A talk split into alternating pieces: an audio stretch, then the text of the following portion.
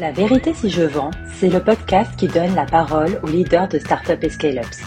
Vous découvrirez comment ils décompressent au quotidien afin de mieux mettre en place leur stratégie business. Prenez un petit café et c'est parti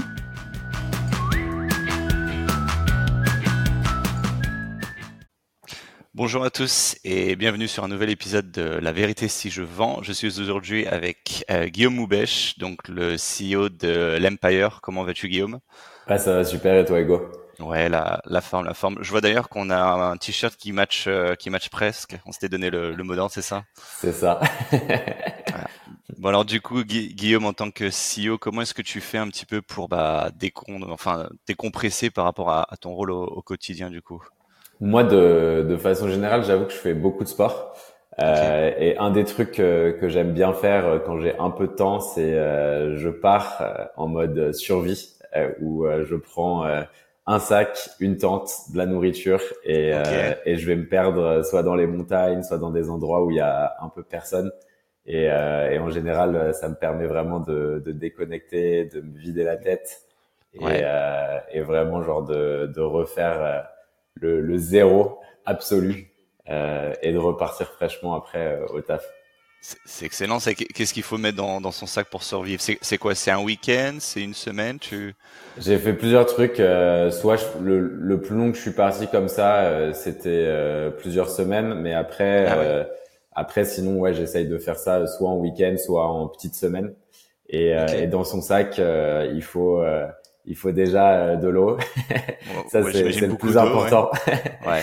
Ou en tout cas, des, ça dépend où tu vas, mais genre euh, en fonction si t'es solo, pas solo. Quand je vais solo, je prends euh, au moins une mini trousse à pharmacie. Euh, après, des pastilles, tu vois, genre un camelback, c'est là où tu peux mettre où tu peux mettre toute ton eau, parce qu'en gros, ouais. généralement, tu vas prendre de l'eau dans les ruisseaux, dans des lacs, etc. Donc, et la pastille, avoir... ça permet de la Ouais, la pastille, ça, ça, ça, permet de purifier l'eau parce que sinon, okay. euh, tu te retrouves avec des, des sales diarrhées, des vomissements et ça, ça, c'est pas très cool. c'est pas terrible pour le week-end, j'imagine. Non, ça, ça change un peu ton week-end. Tu, tu vas perdre un peu plus de poids que, que ce que tu avais prévu. et, euh, et sinon, après ça, il faut, euh, je pense, moi, moi, tu vois, c'est assez basique. Mon sac, il est toujours prêt. Donc, euh, j'ai ma tente, j'ai euh, un sac de couchage j'ai un petit matelas euh, qui se gonfle pour pouvoir mettre euh, dans la ouais. tente et après j'ai genre un change. Donc euh, plus c'est léger mieux c'est et, et, après voilà hein, tu tu pars à l'aventure. Excellent. T'as eu des petites anecdotes ou des petites rencontres un peu inattendues quand dans ces trips là justement? Euh, ouais, il y a eu il y a eu une fois où c'était assez chaud. En fait, j'étais parti avec euh, une pote à moi qui elle est très chaude en elle a fait genre plusieurs Ironman, enfin c'est vraiment une machine de guerre. Okay. on avait fait on s'était fait la diagonale des fous à la Réunion. On était parti -hmm. en mode vraiment full autonomie. Et en fait, il y a un moment où on avait pris la confiance, on avait terminé et je me suis dit vas-y, euh, j'avais repéré un petit chemin euh, genre où il fallait faire le tour d'un volcan et après redescendre. Et donc je me suis dit vas-y, on va passer par là et tout, ça va être cool. Sauf qu'en fait, le chemin, il n'existait pas du tout. Et on s'est retrouvé genre perdu euh, en plein dans la jungle. Et il y a un moment où genre moi j'avançais et en fait dès que t'avançais en fait la jungle elle se refermait sur toi donc tu voyais même pas ce qu'il y avait derrière. Ah ouais. Et à un moment genre je la voyais plus parce que moi j'étais un peu devant et là je crie genre euh, genre ça va tu vois et là j'entends rien donc je remonte je recrie ça va ou pas? Et genre là j'entends genre non ça va pas! et tout. genre là je commence à courir tu vois.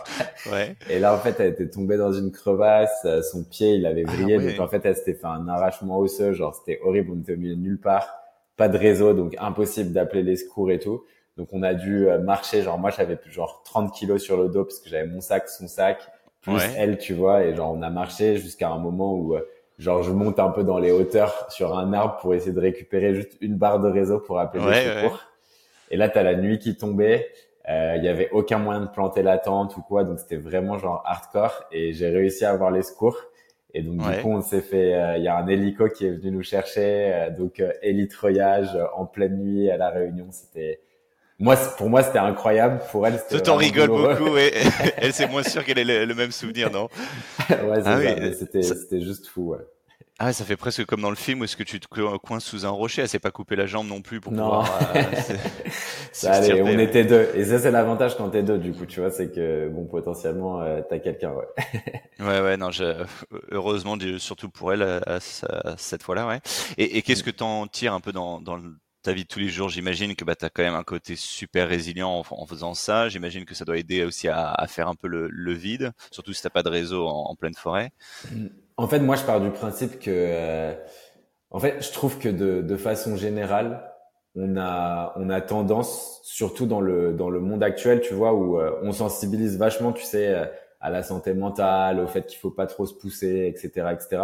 Ce qui est bien, mais je pense en fait on va trop dans l'extrême qui est de dire genre euh, tout le monde doit être soft, tu vois. Donc euh, il faut vraiment faire attention à soi, il faut vraiment ci, il faut vraiment ça. Et en fait moi genre je suis quelqu'un qui aime me dépasser et pour se dépasser en fait il faut toucher sa limite. Et pour toucher ta limite tu es obligé de pousser, tu vois. Et genre là par exemple tu vois je suis parti, j'avais 17 euh, kilos sur le dos, j'étais dans les montagnes et je faisais plus de 40 kilomètres par jour avec 17 kilos, 17 kilos sur le dos et euh, je faisais 2500 à 3000 mètres de dénivelé positif, tu vois, dans des endroits qui étaient techniques et tout. Et en fait, il y a eu un moment, tu vois, où en fait c'est c'est le, le, passage où euh, en fait tu as toujours une petite voix quand tu fais du sport qui te dit euh, c'est bon, tu as bien travaillé, c'est bon, il faut arrêter, tu vois. David Goggins oui, ouais, 30%. Tu vois qui c'est David Goggins C'est donc euh, Navy Seal euh, qui faisait genre 200 kilos et qui a fondu et qui est vraiment un malade de développement personnel et de dépassement de soi. Lui, en fait, il explique qu'on a tous cette voix et lui, il l'appelle la voix Little Bitch Voice, donc euh, la voix de petite salope. Et lui, on a tous cette voix en nous, tu vois, qui, qui nous dit genre c'est bon, t'as assez taffé, tu dois, tu peux arrêter et tout. Et en fait, moi, ce que j'aime, c'est quand tu te pousses, tu vois, euh, pendant 7, euh, 8 heures et que tu marches, tu vois, de façon assez intense, que tu fais du sport pendant très longtemps. En mhm. gros, c'est le moment où tu as éteint cette voix et que en fait ton la, la, souffrance et tout, elle est carrément en dehors de ton corps. Tu es dans un état second, tu vois, et, et en fait ça c'est un truc quand tu atteins cet état et quand tu vois jusqu'où tu peux te pousser, en fait là c'est c'est vraiment stylé. Et donc là quand je suis parti un peu dans les montagnes, je me suis perdu euh, j'avais marché pendant 10 heures, je crois que j'avais fait genre 46 km, un truc comme ça. Et je me suis retrouvé, euh, je pouvais pas poser la tente parce qu'il y avait trop de vent et du coup j'ai dû dormir entre deux rochers et tout. Et euh, à la belle étoile. Et en fait, tu vois, genre je me suis mis dans mon sac de couchage parce que j'avais genre grave froid et tout. Et après, je mangeais comme, tu vois, genre un mec comme ça entre deux rochers. Franchement, je faisais pitié. Mais après, tu vois, genre l'expérience de ça, c'est que tu vois, genre j'avais vraiment poussé ma limite. J'ai touché ma limite et ça m'a fait kiffer, tu vois ça m'a fait kiffer de me dire ok là tu vois j'ai vu jusqu'où mon corps il pouvait aller.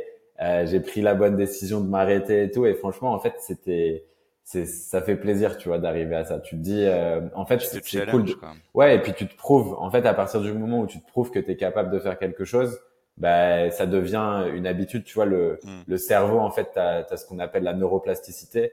Donc euh, c'est la capacité tu vois du cerveau de d'adapter sa forme et sa fonction en fonction des actions que toi tu vas faire et, et en fait, c'est la même chose. Tu vois, toi, es, tu fais beaucoup de sales. Euh, la première fois que tu as closé, en fait, tu as un feeling de putain, mais c'est, c'est ouf, tu vois, genre j'ai closé, c'est, incroyable. Et en fait, c'est une fois que tu l'as fait que maintenant, dans ton cerveau, tu as acté que tu peux le faire, en fait.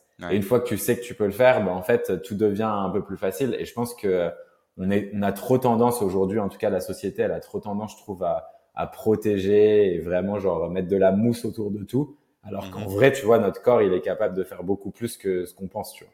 Et, et, ça, c'est cool de pouvoir se le prouver de temps en temps. et on a des milliers d'années de survie, justement. Et, et c'est pas David, justement, qui disait que euh, quand tu penses que t'en peux plus, en fait, t'es qu'à seulement 30% de tes capacités. C'est que ton cerveau, quand, quand ton cerveau te dit, ou t'as Little Beach Voice, comme tu dis, c'est là où, en fait, t'es qu'à 30% finalement. il y avait quelque chose comme ça, ouais. Ça, ça, ça m'étonne même pas, ouais. bah c'est super, tes vacances donnent envie en tout cas. euh, du coup, si on, on passe sur euh, l'autre partie, alors juste avant de rentrer dans, dans, le vif du sujet, si tu dois décrire l'Empire euh, pour ceux qui ne le connaissent pas en, en une minute, qu'est-ce que tu dirais? L'Empire, en fait, c'est une suite d'outils qui permet les qui permet au business de, de trouver leurs futurs clients et de, de, grossir en gros. Donc, on a lancé ça en 2018, donc ça fait un peu plus de cinq ans et demi. Euh, on est présent dans plus de 100 pays et on a des dizaines de milliers de clients qui sont en général des boîtes euh, assez innovantes. Donc ça va des startups aux, PME euh, dans la tech. Super, merci. Et, donc l'autre sujet et sur lequel je suis vraiment très curieux d'avoir ton retour, c'est si tu pouvais décrire une initiative qui a vraiment fait la différence, que ce soit sur l'Empire ou, les autres business que tu as, que as monté dans le passé, quelle serait cette, euh, cette initiative du coup? En gros, il y a un truc qui est, euh, il y a un truc que j'ai mis en place à la base, tu vois, euh, qui, qui, se basait d'une expérience personnelle que j'avais faite, ce qui était de dire que euh, si tu veux maîtriser un sujet, il faut l'enseigner. Et comment tu enseignes aujourd'hui quand tu maîtrises un sujet ben, En fait, tu peux le faire publiquement. Et c'est comme ça en fait que j'ai commencé à créer du contenu. Donc moi, tu vois, je, voulais devenir expert vraiment euh, dans la dans le dans le growth et dans la construction de compagnies rentables. Et donc du coup, je me suis dit, bah en fait, tout ce que je vais faire, je vais le documenter. Et plus je documentais, en fait, plus je me rendais compte des erreurs que j'avais pu faire et plus ça me donnait des idées pour la suite. Et en fait, petit à petit, tu vois, j'ai construit une audience avec euh, des centaines de milliers de followers euh, sur tous les tous les réseaux sociaux. Et en fait, je me suis dit, bah, tu vois, genre maintenant que la boîte elle commence à grossir, il faut que je puisse aussi faire la même chose avec nos équipes. Et en fait, petit à petit, j'ai créé en fait un projet qu'on a appelé euh, Lemtastic. Et Lemtastic, en gros, c'est j'explique à chaque personne comment ils peuvent devenir les meilleurs dans euh, un sujet qui les intéresse. Donc en gros, par exemple, notre team marketing, bah, je vais les accompagner, tu vois, à devenir les meilleurs possibles en marketing. Et pour ça, je vais, leur, je vais les aider, tu vois, à se positionner sur LinkedIn, à trouver un peu leur niche, trouver leur audience, trouver le contenu sur lequel ils doivent écrire. Et en fait, eux, ça les force, tu vois, à apprendre des nouvelles choses qu'ils peuvent implémenter chez Lemlist, donc documenter euh, et, et sur tous nos autres projets. Et après, à côté de ça, euh, ça leur permet aussi de faire grossir leur audience. Donc c'est un projet qu'on a lancé et en gros, ce projet, euh, globalement, ça nous permet d'avoir plus de 20 millions de vues euh, sans payer un euro en ads tous les mois. Et ça, ça drive après euh, des milliers de sign-up sur tous nos produits. Et donc, c'est un truc, tu vois, qu'on lance et qu'on a un peu streamliné et qui fonctionne quand même relativement bien. Ouais. Super intéressant. Donc, donc c'est quoi? Tu les incites à développer leur personal branding et justement une expertise sur, comme tu disais, une niche pour pouvoir, bah, du coup, générer du, enfin déjà une audience, ensuite du trafic sur ton site, et après des, des sign-up et, potentiellement du MRR, c'est ça? Ouais, en gros, genre, pour faire, pour faire, on va prendre un cas d'usage très simple. Tal, par exemple, qui est arrivé chez nous, il avait euh, pas d'audience. C'était euh, quelqu'un, tu vois, qui postait jamais sur LinkedIn ou très rarement. Mais en fait, petit à petit, tu vois, on l'a accompagné sur euh, quel poste tu peux poster. Lui, il est sales, donc il, et donc en gros, l'idée c'est, ok, tu veux devenir le meilleur sales au monde, ben en fait, tu vas parler de prospection tu vas parler de ce qui fonctionne bien en prospection, etc., etc. Donc lui, tu vois, pour créer son contenu, il est forcé, tu vois, de oui parler des choses qu'il a pu mettre en place, mais aussi parler des choses, tu vois, qu'il voudrait mettre en place ou en tout cas qu'il veut tester. Et en fait, petit à petit, tu vois, lui, ça lui permet de construire son audience.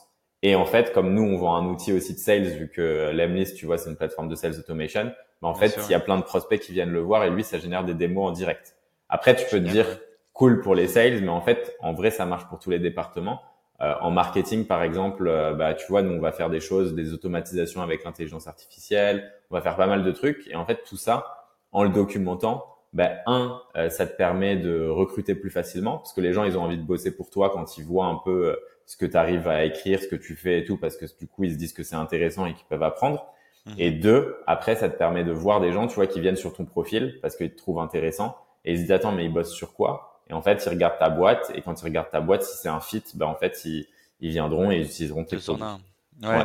Et, et c'est super intéressant. C'est pas c'est pas non plus fake it until you, you make it, mais j'aime bien le côté bah du coup c'est un peu aussi de l'enrichissement personnel parce que bah comme tu disais euh, pour ton exemple dans le sales, bah c'est donne des best practices que tu as vu toi, mais j'imagine aussi bah renseigne-toi à droite à gauche et apprends bah, ce qui fonctionne le mieux en, en sales, les, dernières tendances pour pouvoir bah justement euh, t'enrichir toi et après enrichir ton ton réseau, ouais. ouais, exactement.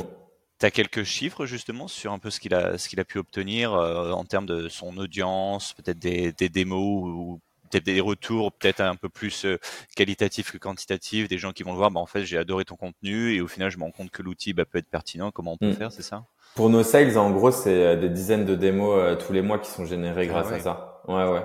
Et, et, Nadia, qui était notre ancienne head of sales, elle, c'était, c'était vraiment genre elle pouvait monter à genre 25 démos, tu vois, euh, par euh, par mois grâce à grâce à LinkedIn. Excellent. Ouais. Et euh, après, tu vois, j'ai d'autres exemples. J'ai un Sales Ops, par exemple, qui lui parle beaucoup des process d'automatisation qu'on met en place. Mhm. Et, et typiquement, tu vois, ça a généré un peu plus de. Il y a un poste qui a généré un peu plus de 2000 leads. Tu vois. Donc. 2000 leads sur un seul poste. Okay. Ouais, à partir d'un seul poste, tu vois. Et en fait, du coup, il y a des tous tes posts, ils, te rapportent pas énormément. Tu vois, en fait, dans, dans la façon dont tu structures ton contenu, il, faut plusieurs choses. Tu vois, il faut euh, des posts qui sont là pour faire grossir ton audience et il faut des posts après qui sont là pour plus de la conversion, tu vois. Et les posts qui sont là pour la conversion, en fait, ceux-là, c'est rare que ça soit des posts qui fassent grossir ton audience. Tu vois, c'est les deux sont un peu euh, complémentaires. Mais parfois, ça peut arriver, tu vois, d'avoir un post qui qui devient viral et cela, tu vois, en général, ça peut générer vraiment beaucoup de leads, tu vois. Ouais, et j'imagine que l'idée c'est quand même de construire d'abord son audience avant de demander un, une démo, un rendez-vous euh, derrière, avant d'aller trop vite. Mais et tout ça du coup sans frais parce que bah c'est pas des LinkedIn ads, c'est vraiment juste des posts euh, organiques en fait. Ouais, exactement. Et, excellent. Euh, et si tu devais, enfin, un conseil que tu aurais aimé recevoir en ton, en ton début de carrière, même si tu es encore en, jeune carrière, hein, évidemment, mais s'il y avait un conseil que tu aurais aimé recevoir, qu'est-ce que ça, qu'est-ce que ça aurait été du coup? En fait, je pense que le meilleur conseil euh, qu'on peut donner, c'est que la clé du business, c'est l'exécution. En fait, y a, pour moi, il n'y a pas de bonne ou de mauvaise idée. C'est vraiment euh, tout le temps l'exécution, tu vois, qui fera la différence. Tu as des business, tu vois, qui ont été créés, c'est peut-être vraiment des business, tu vois, genre qui font du cash et c'est des business de merde, tu vois. Genre il y a un gars, il a fait un truc où euh, en fait euh, tu, tu peux te faire sculpter une pomme de terre et tu l'envoies à quelqu'un, tu vois.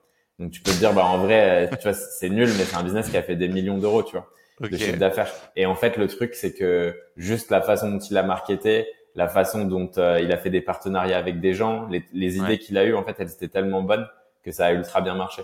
Et en fait, pour moi, tu vois, c'est la clé. En sales, c'est la même chose. Tu vois, quand tu fais de la prospection, ben en fait, c'est que l'exécution. Donc, le, le, passage en fait à l'action entre tes idées et euh, le moment où toi tu décides de commencer à mettre en place, tu vois, toute ta stratégie pour euh, arriver à ton objectif. Ça, c'est c'est vraiment ce qui est ce qui est la clé de la réussite. Et je pense qu'il y a trop de gens, tu sais, qui restent trop dans leur tête ou qui planifient trop, alors qu'en vrai, il faut passer à l'action. Et c'est que en passant à l'action que tu deviens euh, meilleur et que tu t'améliores. Ouais, j'aime beaucoup ça parce que je trouve que c'est encore plus vrai, tu sais, pour le domaine de la startup scale-up, où est-ce que tu vas pas forcément chercher le, la prospection parfaite, enfin vraiment l'idée parfaite, mais vraiment le tester, voir si ça a du résultat, et après bah, tu réitères ou tu, tu, changes derrière, mais au moins le, le faire, quoi, l'action plutôt que se dire, bah non, en fait, mon plan est pas encore parfait, je dois encore travailler dessus. Exactement. Eh ben super, merci à toi Guillaume. Est-ce que tu as un mot pour la pour la fin? Bah, si euh, les gens ont, des questions ou, euh, ou autres, je suis toujours euh, ouvert. Donc, soit par mail, guillaume.l'empire.com ou sur les réseaux sociaux, Guillaume Oubèche. Super. Et on retient l'idée de sculpter, des pommes de terre pour le business model. Merci à toi, Guillaume, et excellente continuation du coup. Merci, Hugo. Ciao, ciao. Ciao.